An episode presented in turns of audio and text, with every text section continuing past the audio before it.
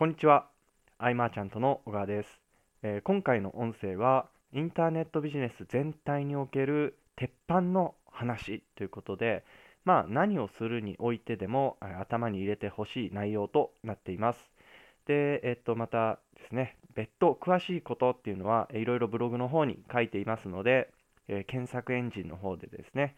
アイマーちゃんと小川カタカナでアイマーちゃんと漢字の、えー小川、小さい川ですね。で、検索していただくと、えー僕のブログが出てきますので、そちらの方をご覧いただければと思います。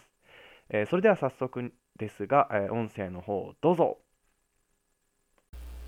こんにちは、アイマーちゃんとの小川です、えー本日はネットビジネスの鉄板法則の話をしようかなと思っております。えっと、この音声を聞いてくださっている方は、えー今、今現在何かしらのネットビジネスに取り組んでいる方だったり、えーこれからネットビジネスをしようかなと思っているけども、まあ何をやろうかなという思っている段階の方っていうのもいらっしゃると思うんですけど、まあそういった方に向けてですね、えー何かしらの気づきがあればいいなと思って、えーお話をしていこうかと思います。で、まあ、ネットビジネスっていうのはですね、まあ、取り組むきっかけっていうのはまあ人それぞれだと思うんですよ。ただ、まあ、その中で共通していることっていうのは、まあ、お金を稼ぐっていう部分だと思うんですけど、で、そうなった時にですね、こう、どんな、どのノウハウ、のどのノウハウがっていうか、まあ、いっぱいあるじゃないですか。いろんな手法がありますよね。えーその中でどれをやっていくのが正解なんだということで悩んでしまう方もいるんですけど、まあ、正直ですね、えーまあ、そのノウハウの数だけですねこう成果を出す方法っていうのがあるわけなんですね。だからあのこの方法が絶対に正解ですっていう方法ってまあ言っちゃうとないんですよ。というのもですね、まあ、どんなジャンルでもですね、まあ、人によって合う合わないっていうのがあるのでこうなんちゃらという方法であれば確実に成果が出せますということはまあ言えなかったりするんですよ。まあそうですね。ただいろんな方とですねお話ししていったりする中で分かっていったことだったりするんですけどあのどんなジャンルであってもですね、まあ、適切な手法でやり続けることで、まあ、成果っていうのは確実に出てきます。でですね、まあ、よくこう全体の5%だけがなんて言われるこのネットビジネスの業界なんですけど、まあ、多くの人が成果を出せない理由っていうのはですね結局はこの成果が出る前に、まあ、その実践をやめてしまうからなんですよっていうことなんですね。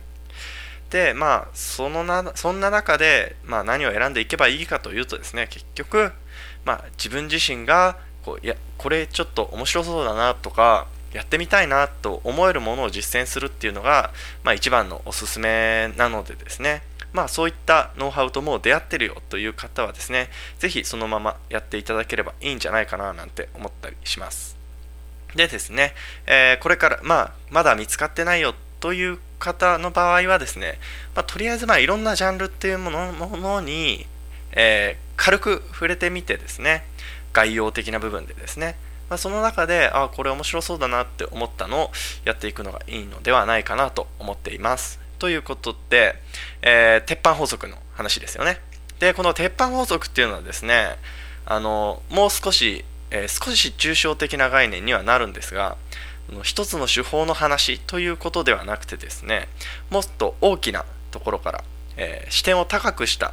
お話になるんですけど、えー大きくですねこの鉄板法則っていうのは大きく、え3つのステップに分かれるんです。で、えそのステップですね1つ目この成果の上げやすいジャンルで成果を上げるっていうことです。でまあそれはまあ人によって違ったりもするんですけどそうですね例えば背取りであるとか、えー楽天アフィリエイト的なクッキークッキー系のアフィリエイトだったりあとはですね、えーまあトレンドブログアフィリエイトアドセンスですよねまあそういったものだったりもするんですけどまあ、そういった、えー初心者の方でも成果の上げやすいジャンルで成果を上げる。で、2つ目、ステップ2。それを、その、えー成果の上げやすいジャンルで成果を上げた実績をもとに、まあ、情報発信っていうものをしていきます。で、そしてその3つ目。で、その情報発信をしていく上で、えー情報販売であったり、アフィリエイトっていうものをしていくっていうのがですね、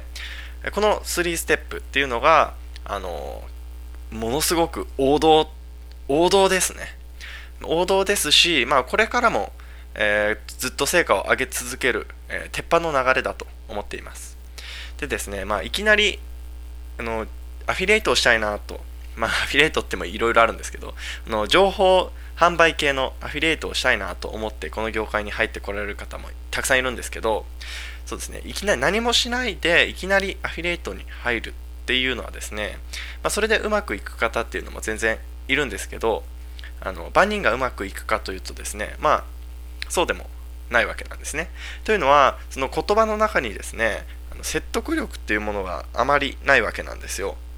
わかりますよね。こうビジネスをしたことないよという人に言われてなるほどと思っての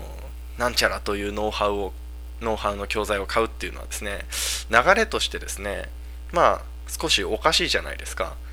なのでもうすでに実績を上げて、まあ、その関連の情報でっていうのがですね一番説得力もありますしなんか納得がしやすいと思うんですよね。でそしてだからこそ成果が上げやすかったりもするわけなんですけど。